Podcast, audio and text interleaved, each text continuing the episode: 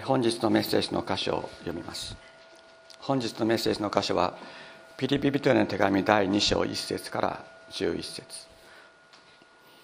ピリピリトへの手紙第2章1節から第11節。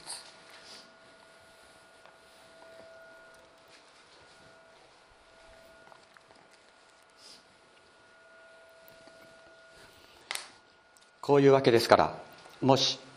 キリストにあって励ましがあり愛の慰めがあり御霊の交わりがあり愛情と憐れみがあるのあるなら私の喜びが満たされるようにあなた方は一致を保ち同じ愛の心を持ち心を合わせ志を一つにしてください。何事でも自己中心や虚栄からすることなくへり下って互いに人を自分よりも優れたものと思いなさい。自分のことだけではなく他の他の人のことも顧みなさい。あなた方の間ではそのような心構えでいなさい。それはキリストイエスのうちにも見られるものです。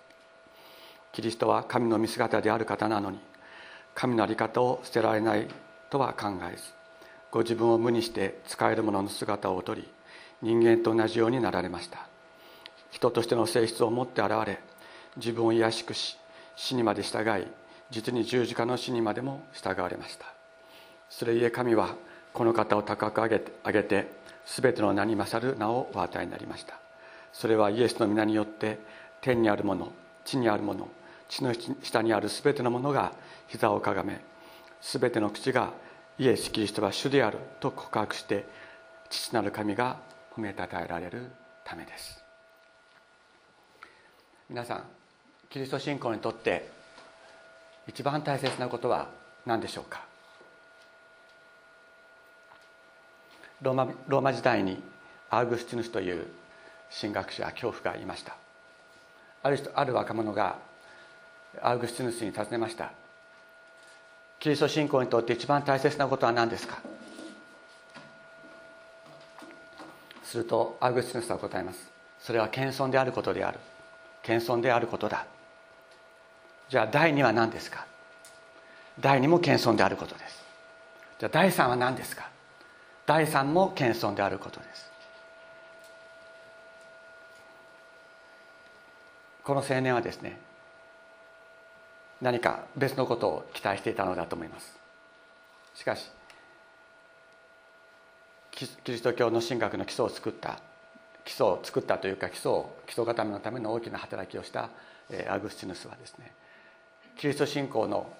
初めは謙遜であり終わりは終わりも謙遜であると彼は語ってその他の一切のものはキリスト信仰にとっては言うならば無駄であるということをはっきりとこう教えたわけです。まあ、そのことはあの今日はちょっと出していませんけどもこの教会でも今貸し出しあの本の貸し出しの中に入れてあるアンドリュー・マーレーの「謙遜」という小さな本の中に書いてあります。ではその謙遜とは一体何か？ということが私たちにとっては非常にこう問題となる。なかなか分かりにくいことであるからです。今ですねあのお読みした聖書の箇所にこのようなことが書いてある。ピリピリの手紙の2章の3節。何事でも自己中心や虚栄からすることはことなく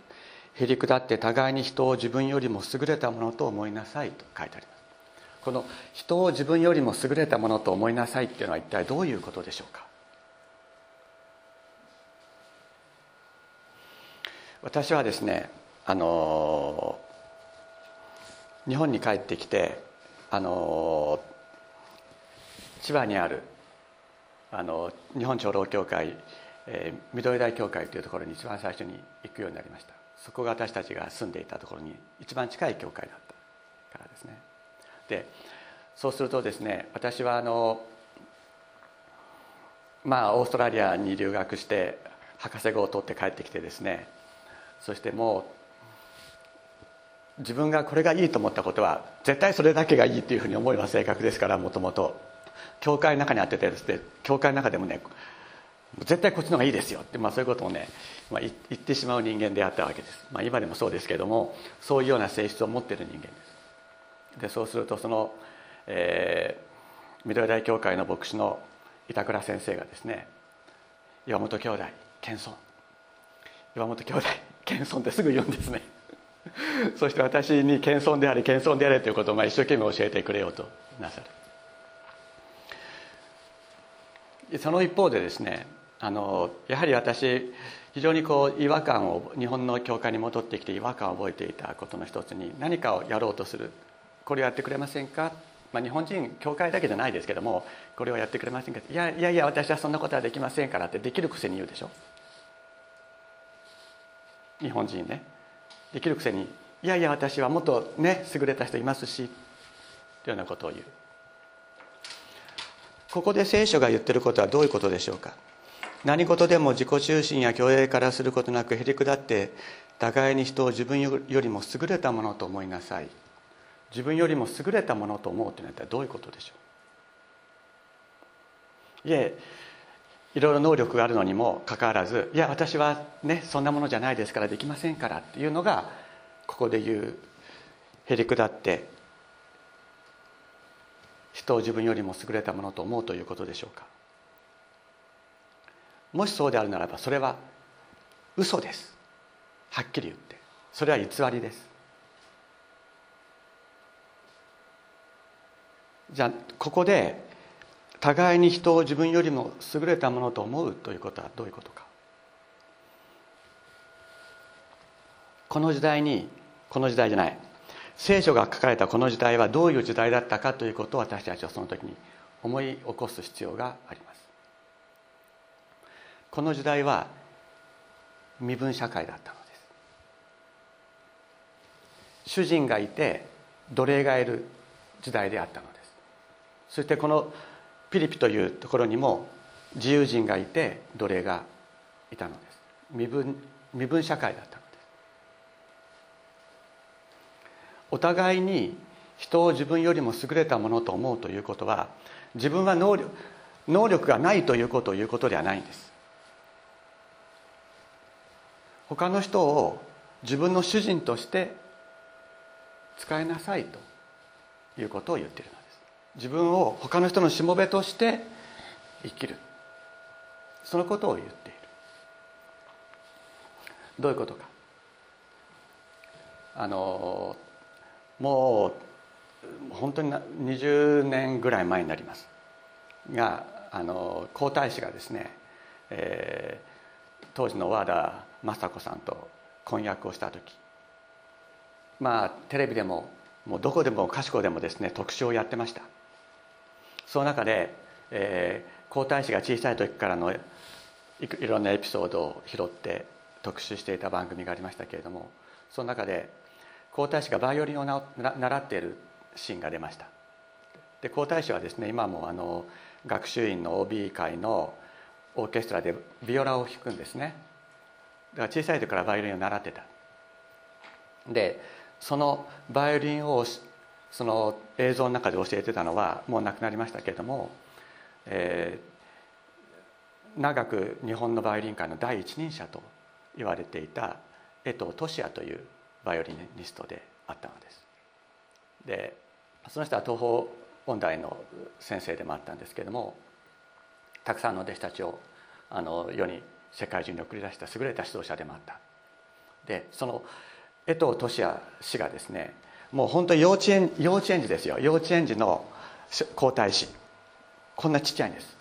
がちっちゃいバイオリン持ってこうやってやってる。でそれにですね腰をかがめて教えるんですよ。腰をかがめて教えるのです。でこの江藤俊也氏がですね自分は皇太子よりもバイオリンが下手だなんて言ったらもうそれは奮発ものですね。私はバイオリンは下手ですとかって言ってへりくだったりするとそんなことありえないわけです。そんなことありえない。むしろこの自分よりも身分の高いですね皇太子本当小さい子供です。に対して腰をかがめて手取り足取りして教えるのです。自分が持っている知識と技術の全てを注ぎ込むのです。それがこの江藤利康にとって皇太子に仕えるということであったわけですね。自分が持っている知識と自分が持っている力の全てを使うことなんです。最大限に使うことなんです。最大限に使って他の人を生かし他の人たちそのしもべとなってその人を育て上げる。その人にを生かす。それが謙遜であるということであります。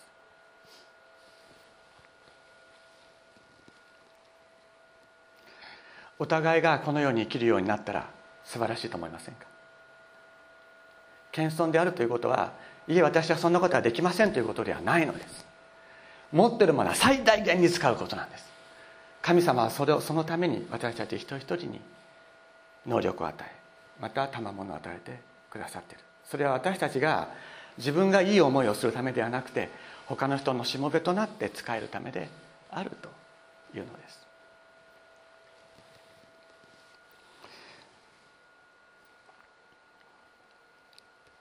このように言われています。あなた方の間ではそのような心構えでいなさい。それはキリストイエスのうちにも見られるものです。キリストは神の見姿である方なのに神の在り方を捨てられないとは考えずご自分を無にして使える者の姿をとり人間と同じようになられました。人としての性質を持って現れ自分を卑しくし死にまで従い実に十字架の死にまでも従われました。それゆえ神はこの方を高く上げて全ての名に勝る名をお与えになりました。とあります。私たちあの全ての人に対してイエス様はね全ての人に対してご自分がしもべとなってお仕えくださったわけですけれども私たちは全ての人に対してそれができるようになるのは非常に難しいかもしれない。でもね一人でいいから一人でいいからこの人のために私は仕えて生きようという人がこの世で与えられるならば本当に幸せだと思います。あの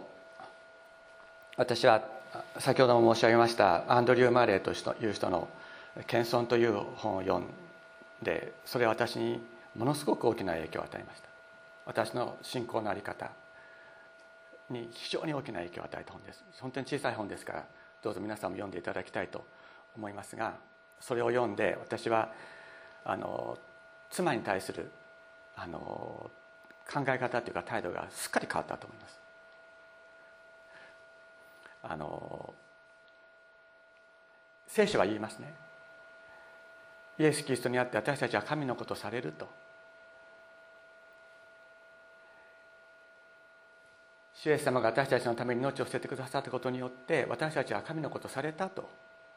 言います。イエス様を信じている人たち一人一人は神の子供イエス様の子供なんです。イエス様の子供ってことはどういうことかって言ったら聖書は言いますね。イエス様主の主王の王だ。ということはイエス様の子供にされる神の子供にされるということは王の王主の主の子供とされる。それは王子であり王女とされることだ。というのです。だからね私はね私の妻は私の主であり私の王であるお方が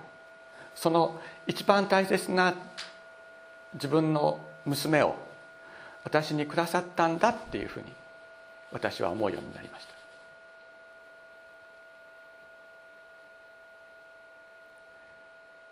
だから私の妻は私の王の娘なんです。私の王の娘なんです。もちろんね今朝もねちょっとお茶入れてとかそういうことはあったんですよ。そういうことはあるんです。だけど私の王の娘なんです。私の王が私の娘をお前に与えるからお前はこれを命がけで守り命がけで共に生きようとおっしゃってくださっている。そのように私はそのアンドリュー・マーレの「謙遜」という本を読んで学んでそのように私の考え方はすっかり変わりました。そのようにですねもし夫婦の関係でそのような関係が与えられるならそれは本当に素晴らしいことだと思います。しかし夫婦の中でねなかなかあのお互いにイエス様を知らない人と夫婦になった場合にお互いにそのように思い合って生きるということは難しいかもしれない。だけどその日が自分の妻となり夫となった人がいずれイエス様に出会って神のことされる。その日のことを願いながら祈りながら過ごしていくということはやはり大切なことであろうと思います。そしてそれだけではなくてまたこの教会の中で誰か一人でもいいから私はこの神の子の神の息子神、えー、私の王の息子であり王の娘であるこの人に私は使え使えようというような関係をねあのお互いの間で、えー、それは自分の心の中で思ってるだけでもいいんですけどあの相手に言う必要は全くないんですけどもそのことをそのように愛し合うことができたらどんなに素晴らしいことであろうと思います。それこそがですねイエス様が十字架にかけられかけられる前に弟子たちにお語りになったタラントの例えであるのです。よくあの普通の教会ではタラントタラントっていうのは賜物のことだというふうに教えられますけども僕はその解釈は間違ってると思います。そのタラントっていうのは人です。神様が私たち一人一人にこれを大切にせよと与えてくださっているのは人以外にはありえない。5人を与えられる場合があるかもしれない。3人を与えられる場合があるかもしれない。あるいは1人を与えられる場合があるかもしれない。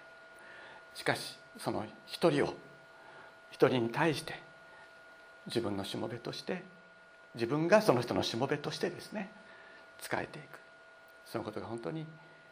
私たちに求められているしイエス様はそのことを私たちに与えてくださっています。もちろんそういうふうに思っていてもなかなかできないことはあるわけです。私たちも夫婦喧嘩しないわけではないです。あのまあ夫婦喧嘩するとちょっと気分悪いですよね。あのだけどあのそこに帰れる。必ずそこに帰れる。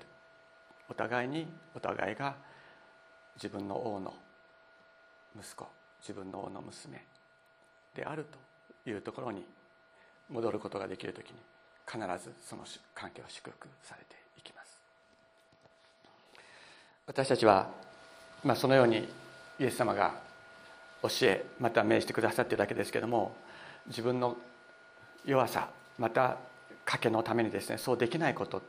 そうできない苦しみの中に陥ることがあります。そういう時に自分はダメだというふうにぜひ思わないでいただきたいと思います。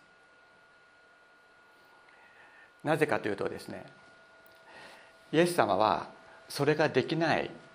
私たちのために死んでくださったからです。いいですか？これすごく大切なことなんです。イエス様は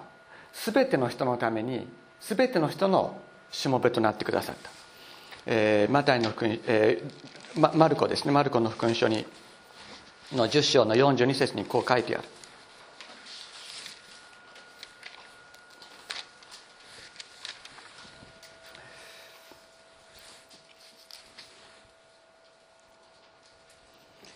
こでイエスは彼らを呼び寄せて言われた。あなた方も知っている通り違法人の支配者と認められた者たちは彼らを支配しまた偉い人たちは彼らの上に権力を振るいます。しかしあなた方の間ではそうではありません。あなた方の間で偉くなりたいと思う者は皆に仕える者になりなさい。あなた方の間で人の先に立ちたいと思う者は皆のしもべになりなさい。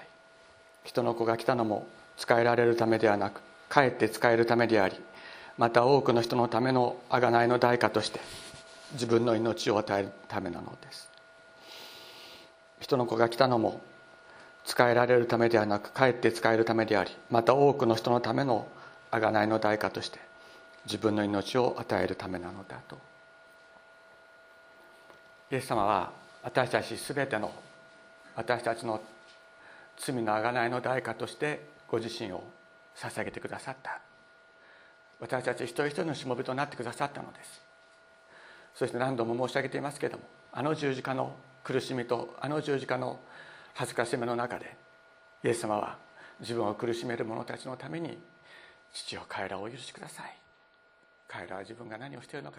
わからないでいるのですと言って祈ってくださった。そこにサタンの目論みは打ち砕かれたのです。イエス様が私たちのためにサタンの目論みを打ち砕いてくださった。イエス様に信頼しイエス様を慕う者たち。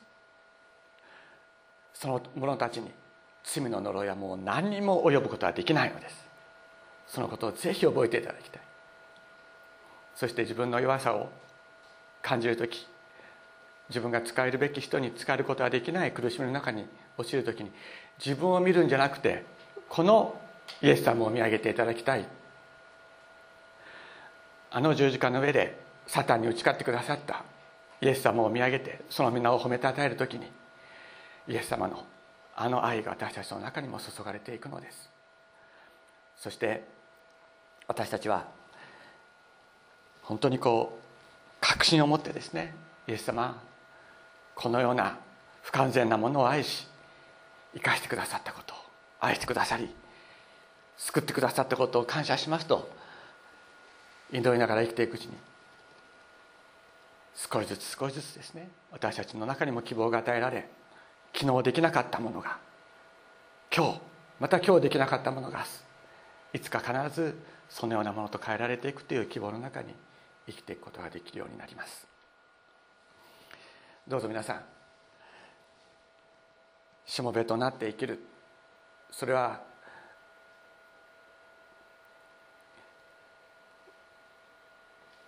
私と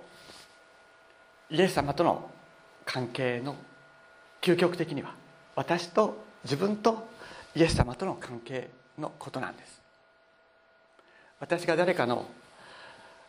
誰かをですね誰イエス・キリストにある誰かを神の王子神の王女として私は私はこの人に仕えていこうと思う時にそれはなぜそういう関係が与えられるかというとそれはイエス様と自分との関係が素晴らしいからなんです。それがあまりにも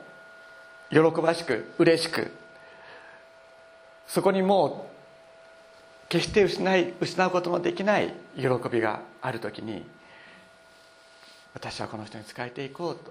という思いが与えられていくんです。なぜかと言ったらイエス様は私にとってイエス様は私の主だからです。私の主だから私の主がこうしろこの人を愛せこの人に仕えよという時にイエス様の愛が私の中にこう私たち一人の中に満たされていってそのことを成していく力が与えられていくのです。ですからどうぞ皆さんイエス様を見上げて私たち本当に生きていきたいと思います。お祈りをしたいと思います。天のお父様あなたの皆を褒めたたえます。こんなものもあなたが十字架の血を注いであなたの子供としてくださったことを感謝いたします。主よあなたは私の王私の主です。そしてここにお集いのお一人お一人もあなたの十字架によって清められ神の子供とされあなたの王子あなたの王女とされた尊いお一人お一人であります。主よあなたが私にお一人お一人に使えようとおっしゃってくださったことを感謝します。十分にできない自分の弱さまた十分にできない自分の傲慢さを悔います。しかし主イエス様そういうものではありますが今日もあなたの十字架を見上げさせてくださることを感謝いたします。主イエス様私にはできないこともあなたにはおできになります。十字架の上でサタンの力を打ち砕いてくださったあなたの命があなたの愛があなたの身思いが注がれる時に今日できなかったことが明日明日できなかったことがまたその次の日主イエス様あなたにあって行われていくことをその希望を告白しながら生きていくことができますことを感謝いたします。主イエス様どうぞそのように私たち一人一人をお導きください。主イエス様家庭生活の中にあって苦しみの苦しみを抱えていらっしゃる方がいることをあなたはご存知です。主イエス様そこにあなたがいてください。あなたでなければ解決ができない問題があります。あなたでなければ満たすことができない平安があります。あなたでなければ癒すことができない傷があります。主イエス様どうぞそこにあなたご自身のご臨在を満たしあなたご自身が苦しむ一人一人にあなたの解決をお与えくださいますようにお願いいたします。感謝して尊いイエス様のお名前によってお祈りいたします。アメン。